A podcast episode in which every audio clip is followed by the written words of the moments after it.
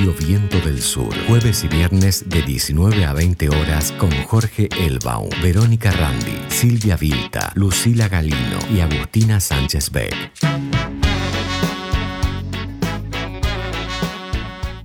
Bueno, y estamos en un programa más de reseña insumisa. Eh, mi nombre es Verónica Randi, me acompaña en la operación técnica Felipe Basualdo. Estamos en la radio Viento del Sur, en la radio del Instituto Patria.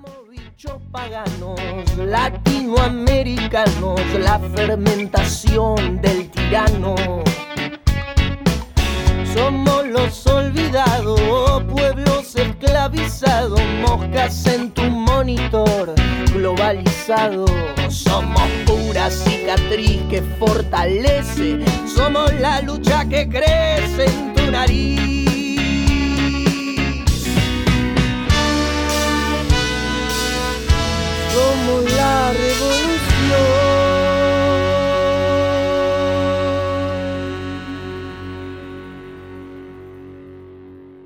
Y esta semana, em, perdón, la semana pasada, eh, realmente un hecho, un hecho trágico ha sucedido. Y es que en Cuesta del Ternero, en el Bolsón, han matado a un comunero mapuche y a otro chico ha resultado gravemente herido. ¿no? Y mm, bueno, estas muertes se dan en, en un contexto donde se ha, mm, eh, se ha hecho la prórroga eh, para tratar eh, la ley eh, de relevamiento territorial indígena, una ley que es del año 2005, que realizó Néstor Kirchner, basada en, la Constitución de 1994, donde deja expresamente dicho ¿no? que eh, como Estado tenemos una, deuda con nuestros pueblos originarios o pueblos preexistentes. Y mm, he pensado mucho en esta palabra preexistentes, ¿no?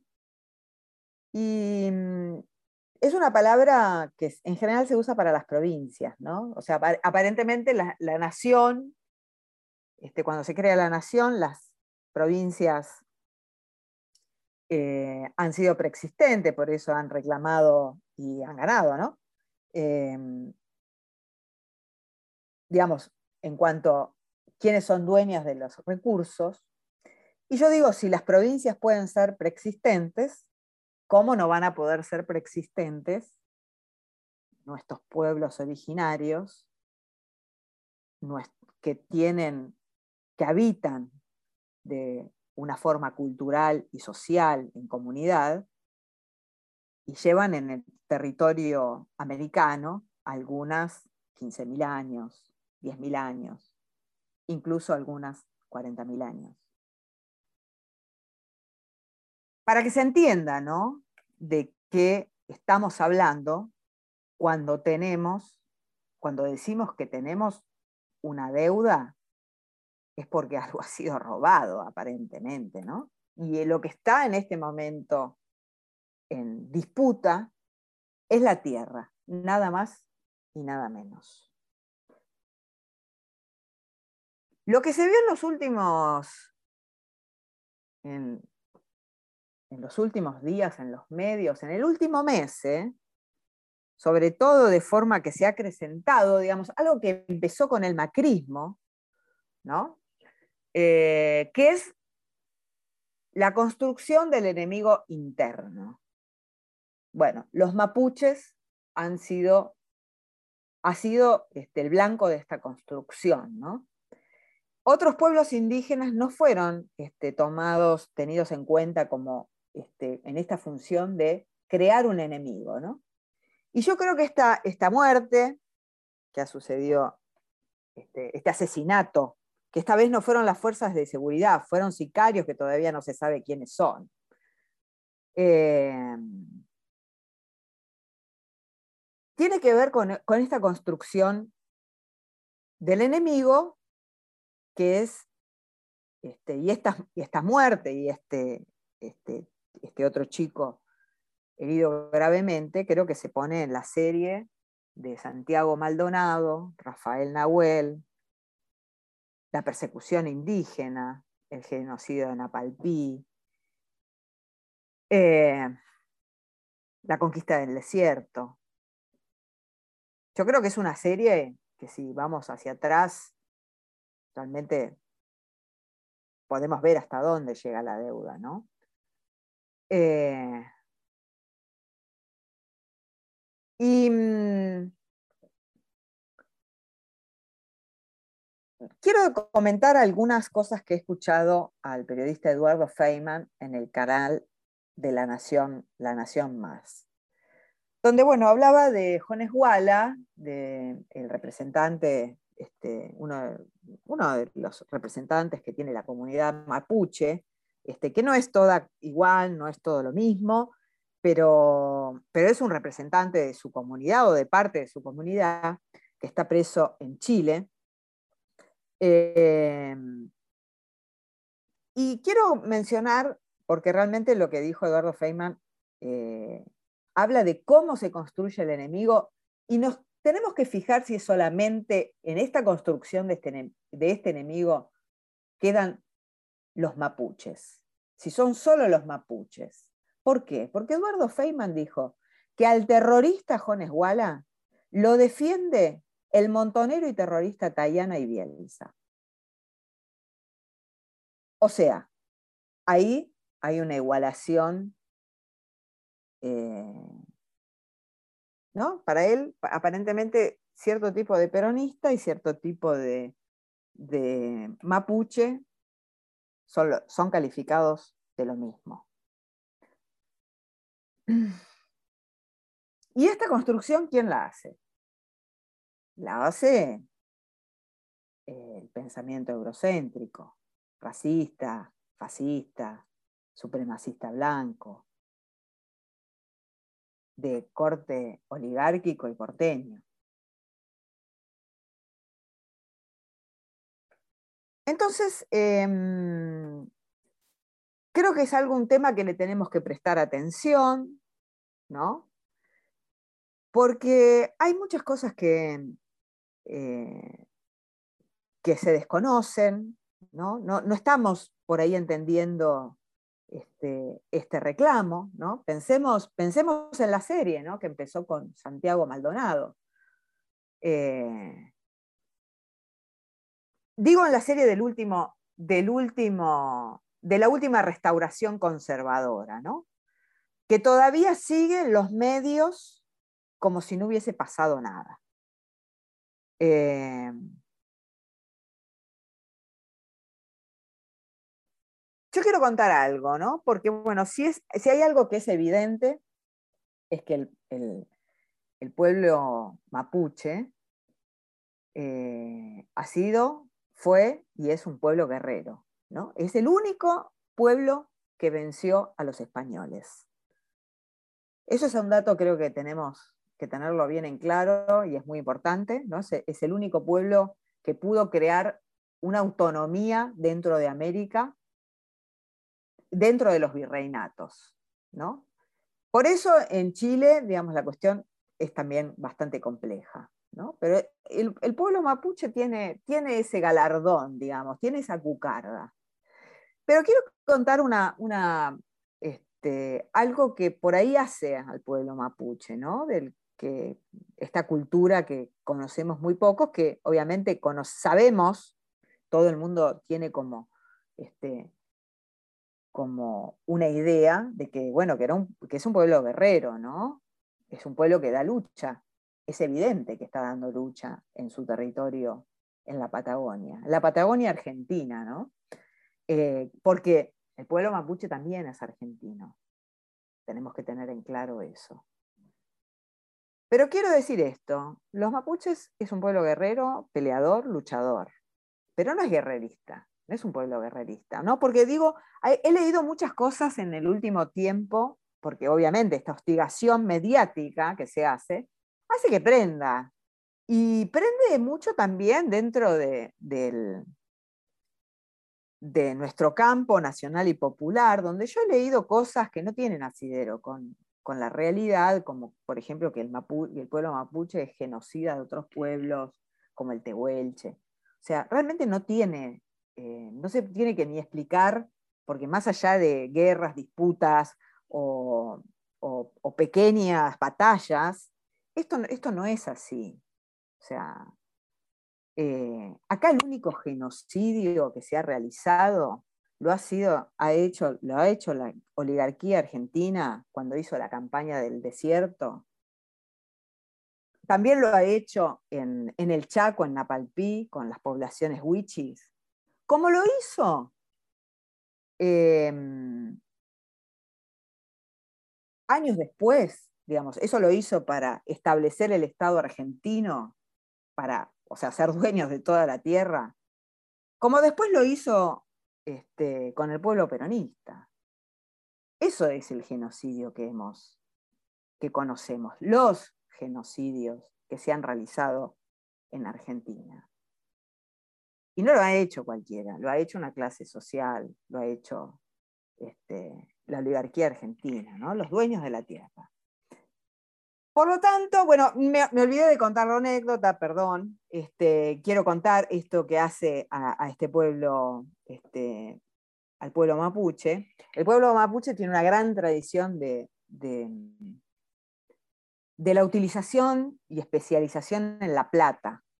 ¿no? O sea, todo el mundo conoce la joyería este, que es tan característica mapuche y que sobre, todo se conoce hoy muchísimo más porque vemos a, los las referentes, sobre todo las mujeres usan este, esta joyería en plata.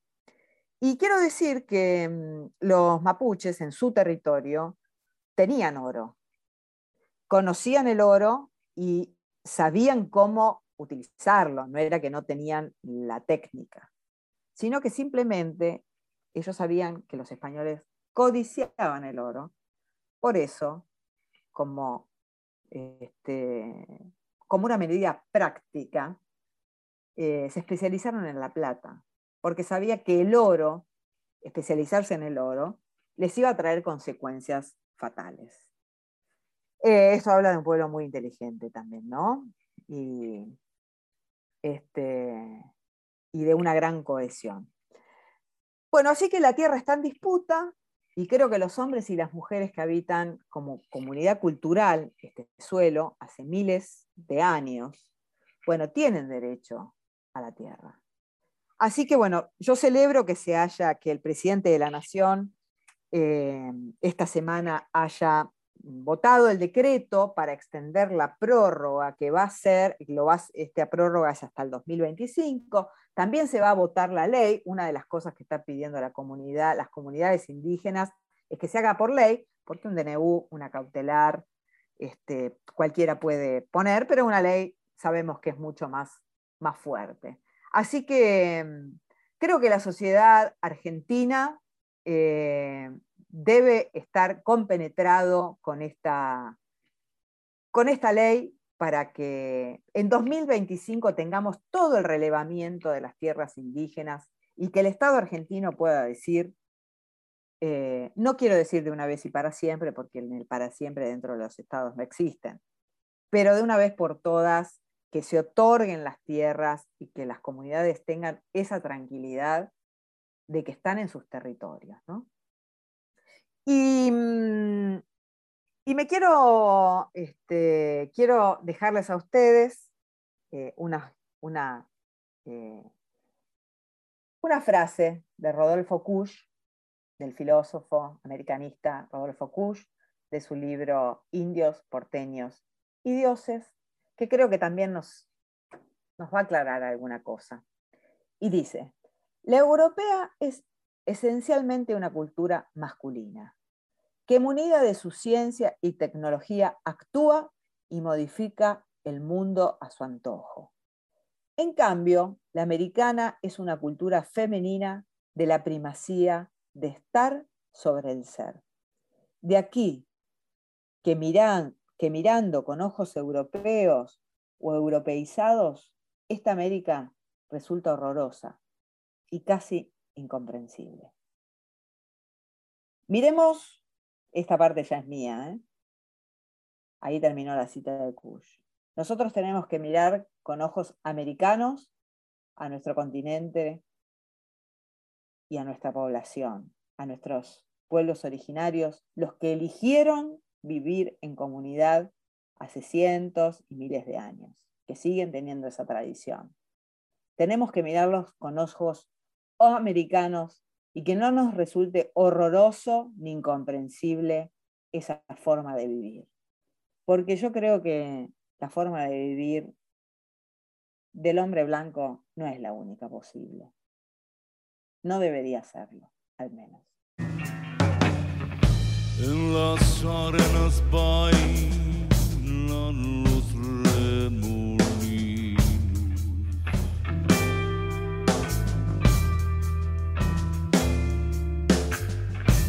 sol juega en el brillo del pedregal.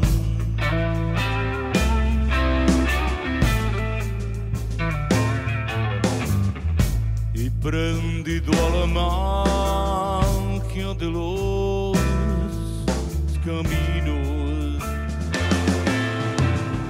el arriero va.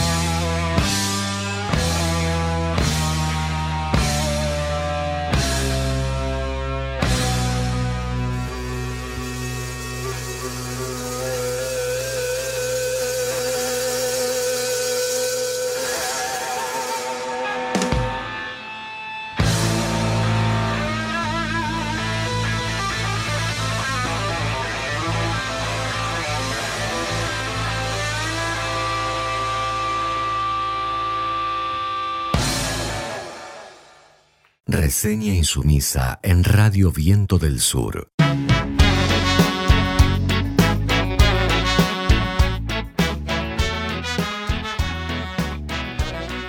Nuevamente el, centro este de, Asia, la zona del Cáucaso, eh, al este de los Balcanes, eh, empieza a ser un lugar nuevamente de alta conflictividad eh, a partir de lo que Rusia viene denunciando sistemáticamente con la presencia de portaaviones de Estados Unidos y eh, cazabombarderos en eh, la zona del Mar Negro. Eh, es, un lugar de tensión en la cual la OTAN, y obviamente Estados Unidos a la cabeza, pretende amenazar a Rusia en, territorio que Putin considera básicamente, y no solamente Putin, sino también sus pobladores, como perteneciente a Rusia. Ha habido un conflicto en relación a, Ucrania.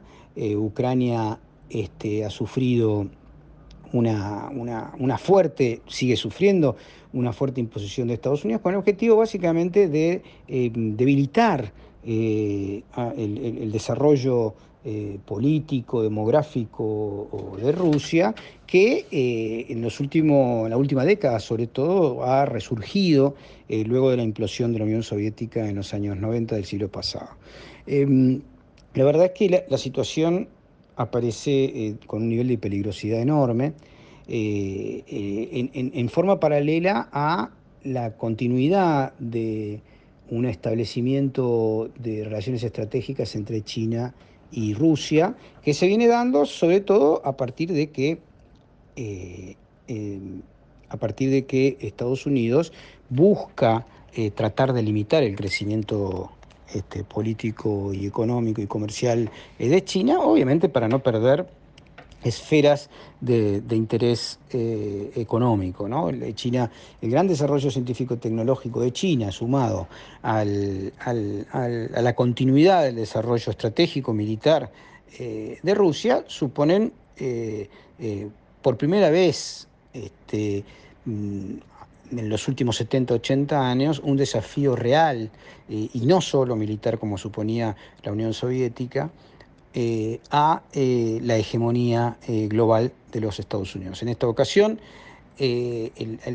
la, competencia estratégica está también sumada por primera vez a una competencia comercial, económica y científico-tecnológica, cosa que para América Latina eh, implica una oportunidad, sin duda, eh, porque eh, se, propone un, por lo menos una hegemonía global compartida por un lado y una multilateralidad casi obligada, ¿no es cierto?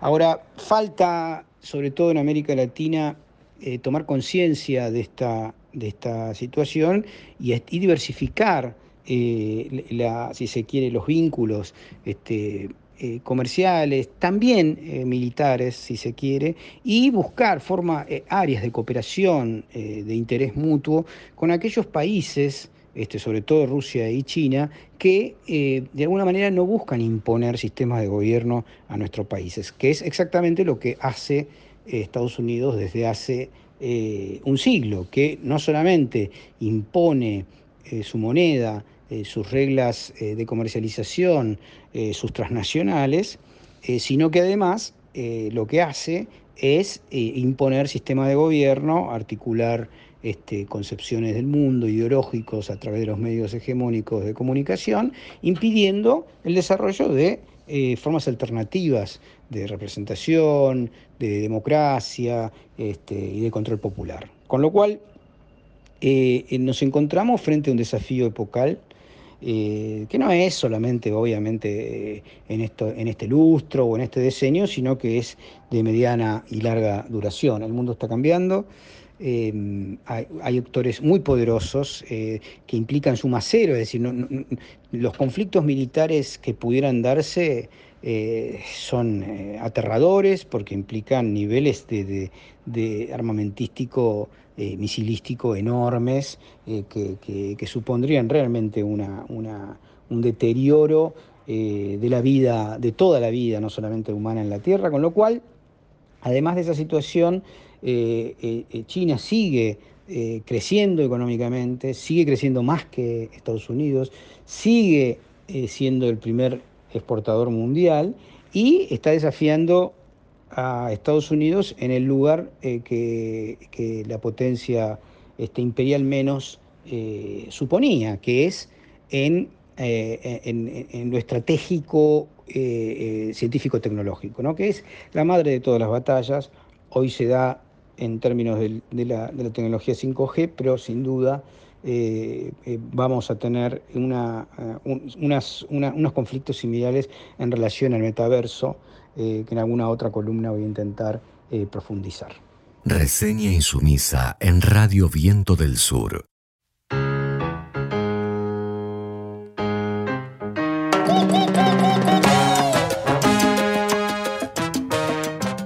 Qué bueno estar otra vez en Reseña Insumisa para la radio del Instituto Patria, con Vero, con Jorge, con todos los compañeros.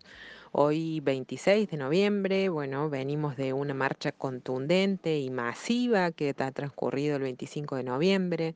Nosotras el 25 de noviembre recordamos sí, a las hermanas Mirabal, eh, recordamos su historia, cómo fueron brutalmente asesinadas por una cuestión política, de militancia, eh, siempre tengo la imagen de esta de la película, ¿no? En que les pegan con unos palos y finalmente mueren por defender a sus compañeros de vida y de militancia.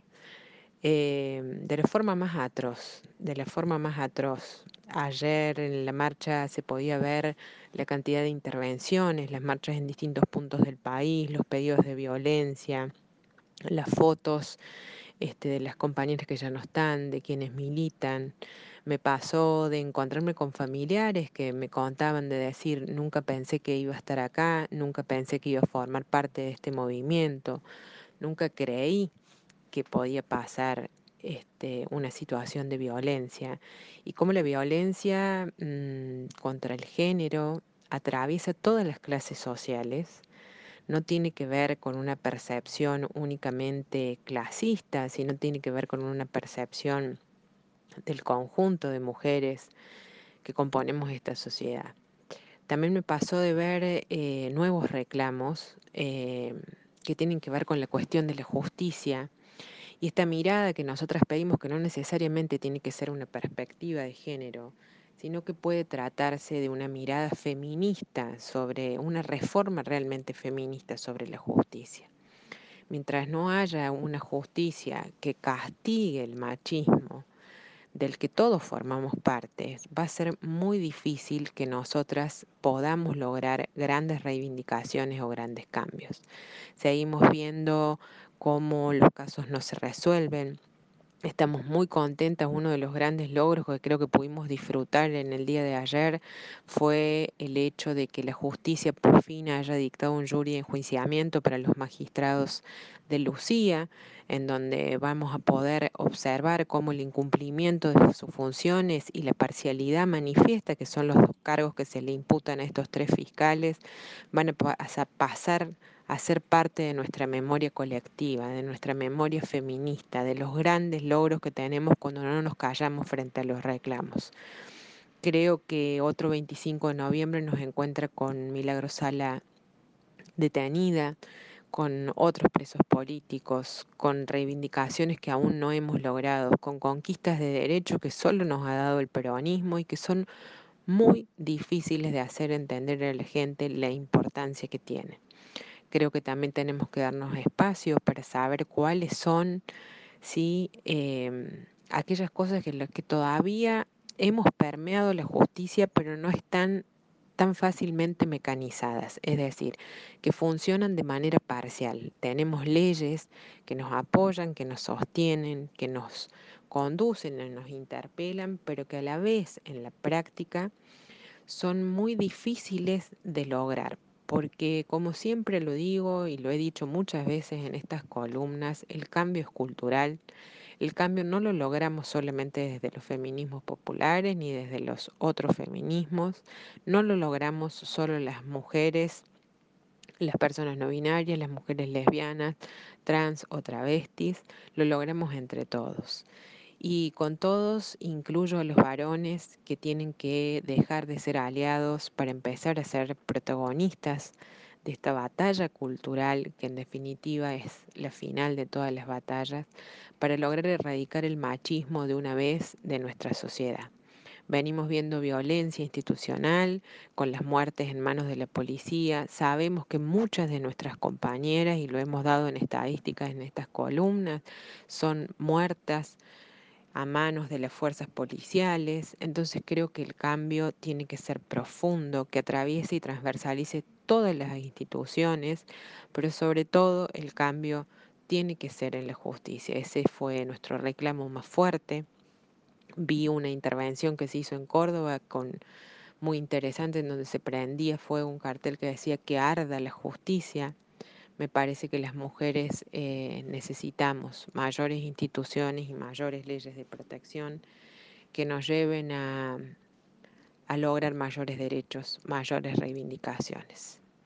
Por supuesto, hoy 25 de noviembre, larga vida a las mariposas, larga vida a las, a las, Mirabal y vamos por una reforma completa, como se anunció hace unos días, de la 26485, la ley de violencia de género, y por una verdadera este, identidad sobre los feminismos populares para lograr más y mejores derechos y por supuesto lograr que sea erradicada de una vez de nuestro país y de nuestros cuerpos ¿sí? la violencia política. Libres, vivas y desendeudadas nos queremos.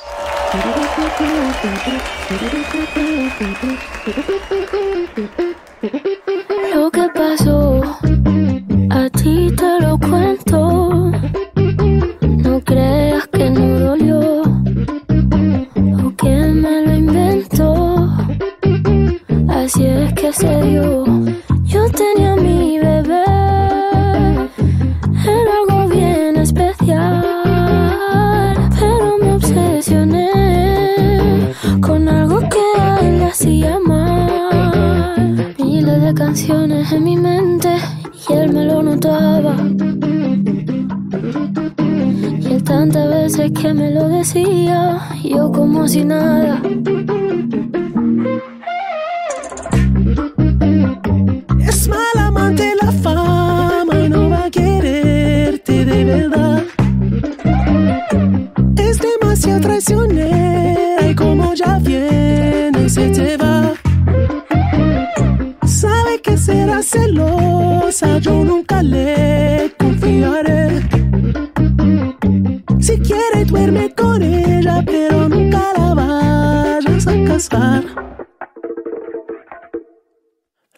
pasó me ha dejado en vela. Ya no puedo ni pensar. La sangre le hierve. Siempre quiere más. Puñaladita. Está su ambición en el pecho afilada. Es lo peor.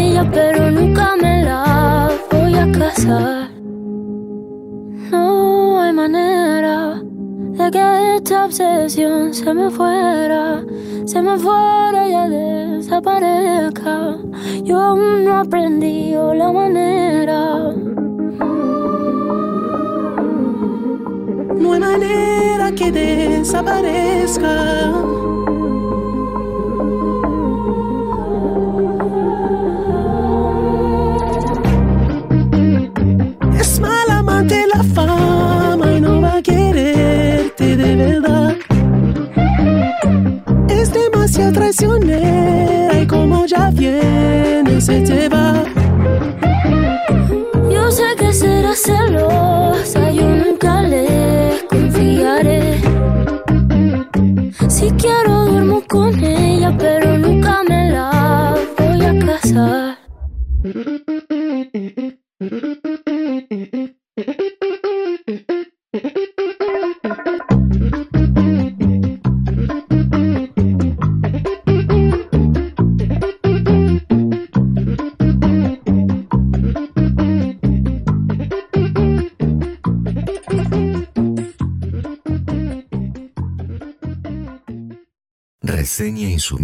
En Radio Viento del Sur.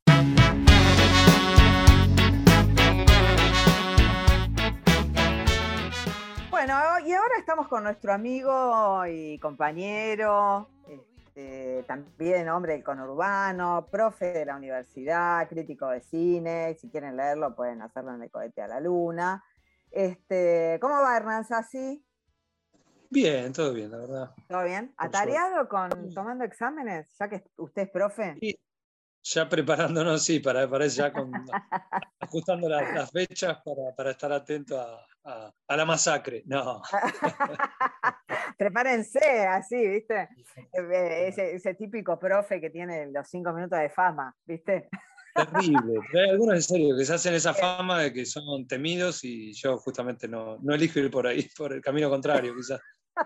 Lamentablemente. Ah, qué gracioso, sí, son, eh, se ponen graciosos en ese momento y uno lo sufre también como, como alumno, Sí, como alumna, sí, ¿no? lo sé. Pero lo sé. este, está muy bien, pero bueno, mucha tarea, tomar examen y ver si quién sabe, quién no sabe. Este, yo, sé- No, y yo- Lo yo lindo como- de este, de este momento es, que volvemos a la presencialidad. La verdad, te soy sincero, de, de lo lindo de Muy estos buena finales es justamente que no, que no nos tenemos que, que someter a, ¿no? al, al arbitrio de las pantallas y demás. Y que, bueno, por lo menos volver embarbijados y con distancia, pero por lo menos volver a un aula y es ese ámbito que, que queríamos volver. Así que eso, eso sí lo, lo, lo, lo pondero.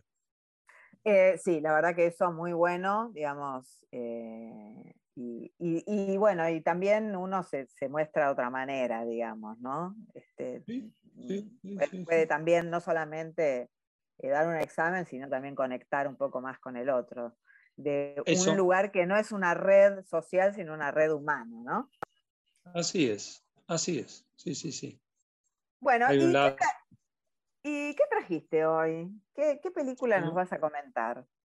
Hoy vamos con, con Isabela, es una película de, de Matías Piñeiro, un director que, que hizo sus, sus primeras películas, giraron alrededor, sus dos primeras películas giraron alrededor de Sarmiento, y sus Ujú. películas posteriores giraron alrededor de, de Shakespeare, de William Shakespeare.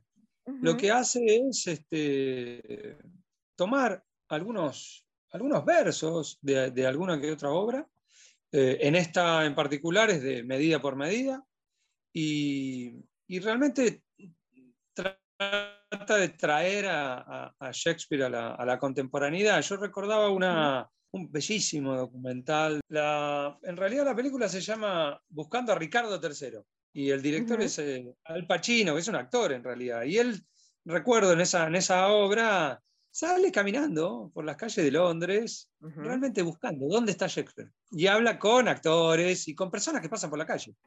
Y es un documental muy vivo y es casi la antítesis de esas puestas en escena de Kenneth Branagh, de ese Shakespeare muy anquilosado y, y- que nos, que nos este, huele a naftalina.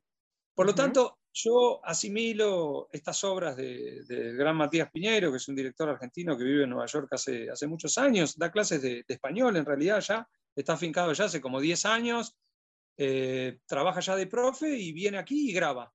Y las Ujú. últimas películas la- incluso las ha grabado también en, en Estados Unidos, o en un ida y vuelta, digamos, con- incluso con actores norteamericanos.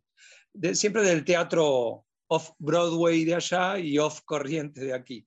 Eh, Ujú. Pero lo interesante es que siempre trabaja con cierta problemática shakespeariana y es que, que- que somos un- actores y actrices de esa farsa Ujú. que, que llamamos vida y, y, y somos intercambiables y, y esta vida a veces está llena de, de traiciones, y, pero que es eh, vista a veces con, con- con tono de comedia o, o con tono trágico.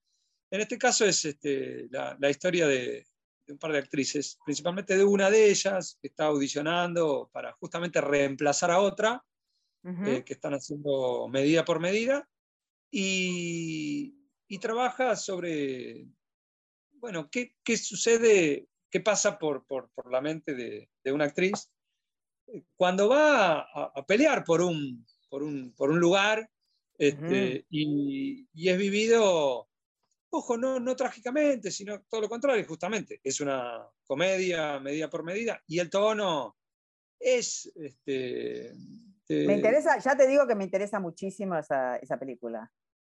Eh, se, da en el mal. como que me parece una buena instancia, ¿no? O sea, cuando, cuando una mujer va a buscar un lugar, un papel, ¿no? Eh, un, este, un protagónico, lo que sea, ¿no? O sea, bueno, eh, una mujer que va y ya, ya me interesa el tema. No sé cómo está tratado, ¿no? Pero, pero me parece interesante, digamos, eso de, bueno, de ir a buscar algo que uno quiere, ¿no? Que para las mujeres siempre nos es como, como muy velado o eh, siempre está enmarcado dentro de, bueno, de cosas que la sociedad interpreta como oscuras, ¿no? Bueno, pero e, es muy sutil cómo lo trabaja, porque justamente no, se ve una, una compulsa este, feroz, sino entre dos mujeres que se conocen, que son actrices del medio, y que, que bueno, las dos van a pelear por lo mismo, y después veremos cómo queda esa, ese entuerto. Claro, Pero lo interesante para mí es cómo trabaja con, ciertos, eh, con el texto shakespeariano. Él, siempre ha dicho, Piñeiro siempre ha dicho que él toma a Shakespeare no como obra teatral, sino como texto. Por lo tanto, suele entreverar algunos de los versos con lo que dicen sus, sus personajes. Entonces, a veces, por ejemplo, una, una protagonista puede decir, nuestras dudas son traicioneras, dudar traiciona, haciéndonos perder lo que podríamos ganar al arriesgar. Toda la película es una tensión entre el riesgo o la duda. Quien duda pierde y quien arriesga gana, para decirlo rápidamente. Y, es muy interesante porque empieza con un, ritual de, tirar 12 piedras al agua y, justamente ver si, nos quedamos con alguna piedra y dudamos o si tiramos toda y apostamos por, aquello que, estamos pensando, en este caso sea por un, por un protagónico, por, un, por un cargo, ¿sí? Algo que, estemos, que estemos soñando, ¿no? Algún deseo que tengamos y digamos, bueno, voy me arriesgo. Está bueno. No sé, si, no sé, si, es la fórmula perfecta, digamos, ojalá fuera así, ¿no? que el que no duda gana. si no, ya te digo que ya la voy a utilizar. Pero bueno, igual la duda es algo que no podemos controlar también, ¿no? Sí, sí, sí, sí. sí. Nuestros deseos tampoco, pero la duda, bueno, cuando nos invade la duda, no lo podemos disimular ese, bicho neurótico que somos, bueno, y que estamos dudando todo el tiempo, quizás esta vez esta película lo que dice, bueno, está bien, todo bien con la duda, pero, pero no te dejes atrapar por ella y, adelante con los faroles, como diría la abuela. Entonces, me parece que es, para mí es lo interesante del filme, entre muchas cosas, es que justamente no cae rendido ante un texto como se solía hacer en viejas adaptaciones literarias, en donde un director lo que hace es trasladar a imágenes un texto ante el cual el director o la directora se rinde, le rinde culto. Eh, lejos de ello, Matías es alguien que, en todo caso le rinde culto a Shakespeare, pero tratando de ayornarlo a nuestro tiempo y por lo tanto en, sus películas continuamente los versos de Shakespeare están entreverados con mensajes de texto, con, una vida de pantallas, digamos, con nuestra vida 3.0. Eh, y justamente lo que hace es que, convivan imágenes y palabras y que no sean prioritarias las palabras, cuando siempre, por lo general, en una adaptación literaria, insisto, lo que suele primar es la, potencia del texto, cuando tenemos esos textos tan importantes, como en este caso de Shakespeare, del escritor inglés más importante, pero, pero lo que hace, y doy un ejemplo de ello, es que, eh, que, convivan en tensión imágenes y palabras. En una escena, por ejemplo, están estas dos mujeres que van a, a, rivalizar, si que rivalizan por, por, un, lugar, están eh, sentadas charlando y, la cámara lo único que hace, están eh, con los piecitos en, la, la, vera de un río, y la cámara lo único que hace es tomarle los pies. No sabemos de cuál de ellas Y sí, lo único que escuchamos es lo que se dicen.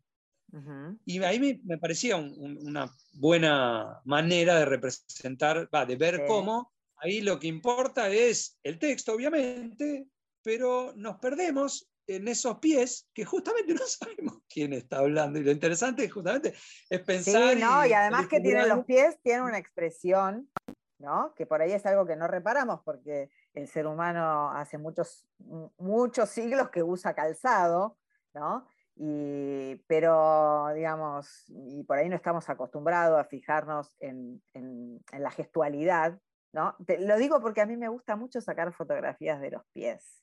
¿no? O sea, no No. eh, eh, fotografías espontáneas.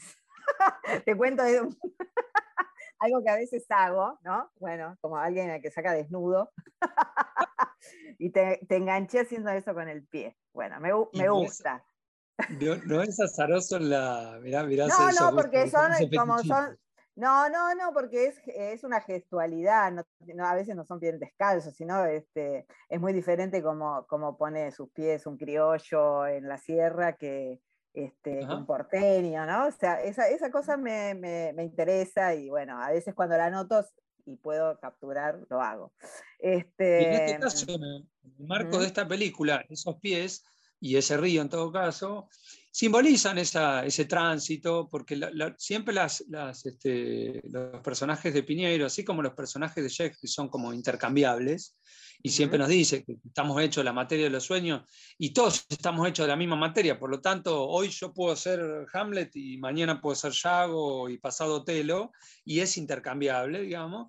Los seres humanos somos esos sujetos bastante pusilánimes, miserables y demás, como nos muestra, pero al mismo tiempo altruistas, como a veces nos muestra Shakespeare. Y digo, siempre están en tránsito los personajes de Piñeiro, siempre están en tránsito. Y para mí esos, esos pies, eh, pies al, al agua también son un símbolo de, de- de ese tránsito. ¿no? Bueno, me gusta porque voy a ir a ver esa película sola- solamente para ver esa, esa toma. Este, y a ver, bueno, qué, qué- qué- qué muestra ahí el director. Te pregunto, em, Piñeiro, eh, Sí. ¿se puede marcar dentro del nuevo cine? Que lo, lo venís desarrollando, lo venís eh, charlando en, acá en Reseña Sí. en Sumisa. Sí, es parte justamente de aquella generación de, de directores y directoras que, que cambiaron nuestro cine, lo dieron vuelta como un guante. Él es, eh, su primera película fue, es una primera película bien romeriana, deudora bien del cine moderno, justamente se inscribe, ya empieza a inscribirse en la tradición de lo- del nuevo cine argentino, así que él sí sería un- uno de los, de los últimos moicanos de, de aquella ¿Cuál sería la película más famosa de él? O por ahí no digo famosa porque es un- una, eh, a ver, es como una palabra medio tonta para un artista, digamos. Pero ¿cuál sería su película, digamos, que lo representa, si hubiera, ¿no? El hombre robado es la primera, y justamente con esa se hizo conocido. Y después vinieron otras, Viola, La princesa de Francia, Hermia y Elena, eh, que son las últimas, insisto, que trabaja con Shakespeare.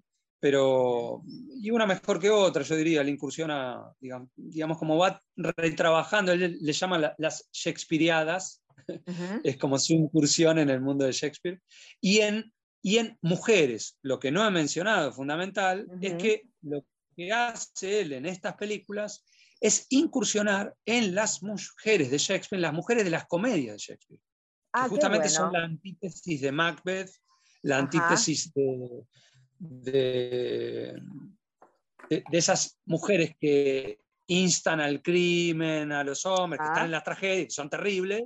Bueno, no. Acá hay una faceta bien inteligente de esas mujeres que son sutiles y, y que están, justamente, son las protagonistas de las comedias, que son mujeres, que son mujeres. Muy, muy bueno, me gustó eso, me gustó eso. ¿Sabés qué le voy a comentar? Esta película se la voy a comentar a un amigo que se llama Sergio Amigo. No sé si escuchaste hablar de él, eh, de Sergio Amigo, que es un director de teatro y un actor argentino, eh, que vivió muchos, muchos tiempo en Londres eh, y que es un tipo que es especialista en Shakespeare. Ah. Eh, bueno, él ya nos está dedicando, pero se lo- le voy a comentar esta película. Además es amigo de un amigo que tenemos en común. Eh, y mm, bueno, un, un capo. este, Sergio, eh, y se lo voy a comentar porque él este, los textos se los conoce así, ¿viste? Y, enseguida te dice tal cosa.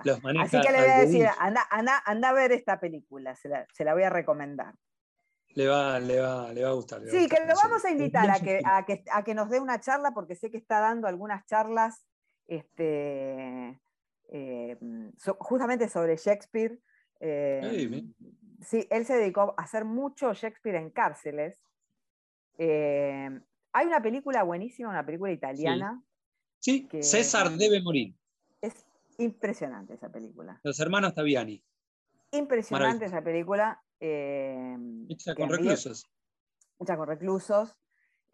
bueno, a mí realmente me, impresionó esa película. Así que, Julio este, César, es la, adaptación, digamos, de Julio César, va puesta en escena por presos, representada dentro ahí, todo ese trabajo de, cómo lo van, lo van manejando, nada, cada una de las interpretaciones y cómo, bueno, tienen que matar a Julio César y está bruto y todos, y bueno, esos que son asesinos, que terminaron en Cana 20 años, 30 años. Conspiradores, asesinos y conspiradores, ¿no? O sea, porque están matando al personaje popular.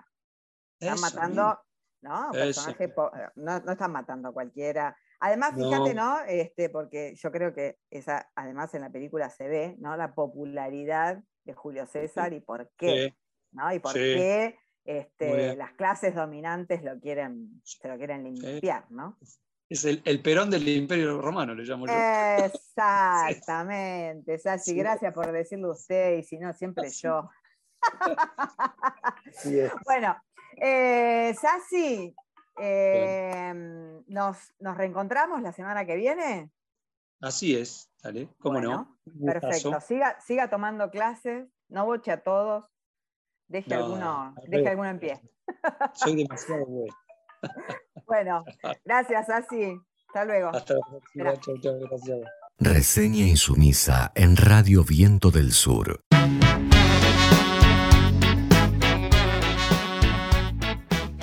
Bueno, y nos reencontramos, nos vamos despidiendo. Ya termina Reseña Insumisa. Eh, hoy es día viernes, así que nos vamos a reencontrar. No, recuerden que este programa repite el sábado a las 10 de la mañana, así que nos pueden escuchar también el sábado, tranquilos. Eh, y nos reencontramos el jueves a las 19 horas en la radio Viento del Sur, en la radio del Instituto Paz. Somos bichos paganos, latinoamericanos, la fermentación del tirano